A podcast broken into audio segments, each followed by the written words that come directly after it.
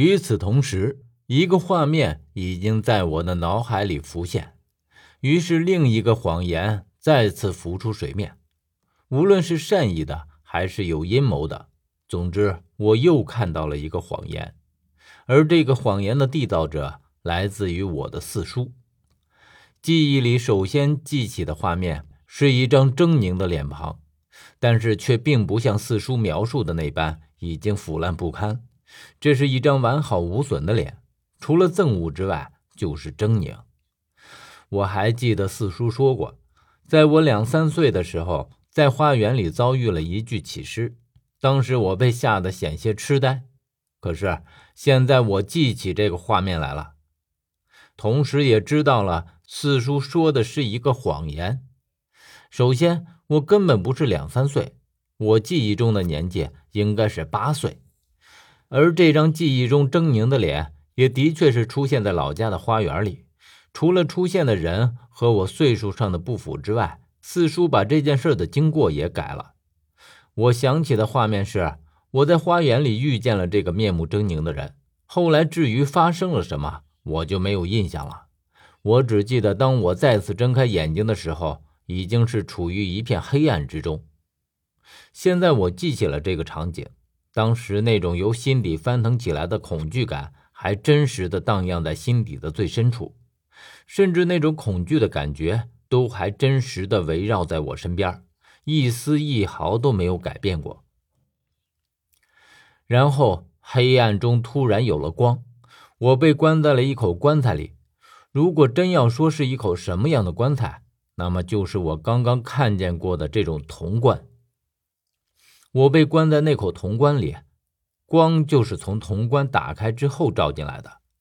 除了光之外，还有一张印在我脑海里、从来都挥之不去的面庞，就是将我从花园中劫走的人。我记得他对我说：“小乖乖，来，我带你去一个地方。”我当时除了害怕还是害怕，所以我蜷缩在铜棺中。紧紧地扶着铜棺的棺壁，只是那样望着他，所以我深深地记得他的面庞。这是一个可怕的过程，更是一个忘不了的过程。然后他伸手将我从铜棺里抱出来，我只记得我拼命地挣扎着，可是却根本就挣不脱他那铁钳一般的大手。然后我被他强行带走，穿梭在黑暗之中，什么都看不见。虽然看不见。但是我却记得这里的气味，这种恐惧和冰冷的气味。想到这里，我终于忍不住猛地吸了一口气，然后我听见他在我身后说道：“你都这么大了。”不知道是怎么的，听到他这句话，我怒火中烧起来，一种莫名的恨意从心底涌出来，我恨不得立刻将他碎尸万段，但是我还是忍住了。我知道，目前来说，我并不是他的对手。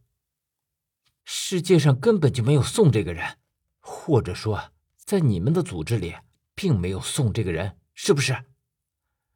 我只听见他说道：“这么说，你还并没有完全记起来。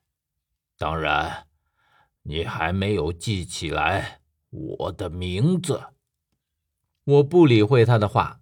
继续问他道：“宋是什么人？”活尸冷笑几声：“一个想取代我的人，可惜不自量力。他已经夺走了你的同意，他已经取代了你的身份。”我听见他再次狂笑起来，那种笑带着冰冷。与其说冰冷，我只听见他说：“你认为？”印章就是身份的代表，哼！可惜你想错了。蒋几乎从没有见过自己的玉印，那么他岂不是早已经不是蒋了？可事实呢？他就是蒋，而且是名副其实的蒋，没有人敢说他不是。说实话，我的确是这样认为的。我认为印章就是他们的身份标志，可是现在这个人，这具活尸却告诉我不是。我说：“那你们的身份是如何确定的？”你想知道，但是这却不是你所能知道的。他的口风很紧，从他口中几乎不能套出有用的线索。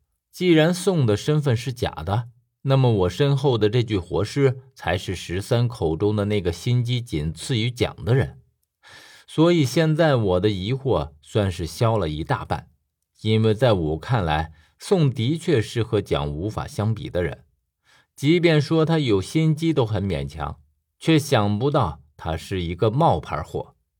真正的宋现在正站在我的身边，当然他并不叫宋。我说：“你告诉过我你的名字，你叫鱼。鱼拍手鼓掌，手掌拍击的声音在这个安静的地方听起来格外刺耳。而接下来想起来的事情，让我的身子已经忍不住颤抖了起来，因为之后发生的事儿都因为鱼而起，而且都是很不好的事儿。我终于知道爷爷和父亲他们为什么不远万里来到杨八井，因为我被鱼劫持到了这里，他们是来救我的。而鱼是什么人？他才是力的搭档。可是，在我的记忆当中。他身上并没有腐尸味也不是活尸。我听见鱼说：“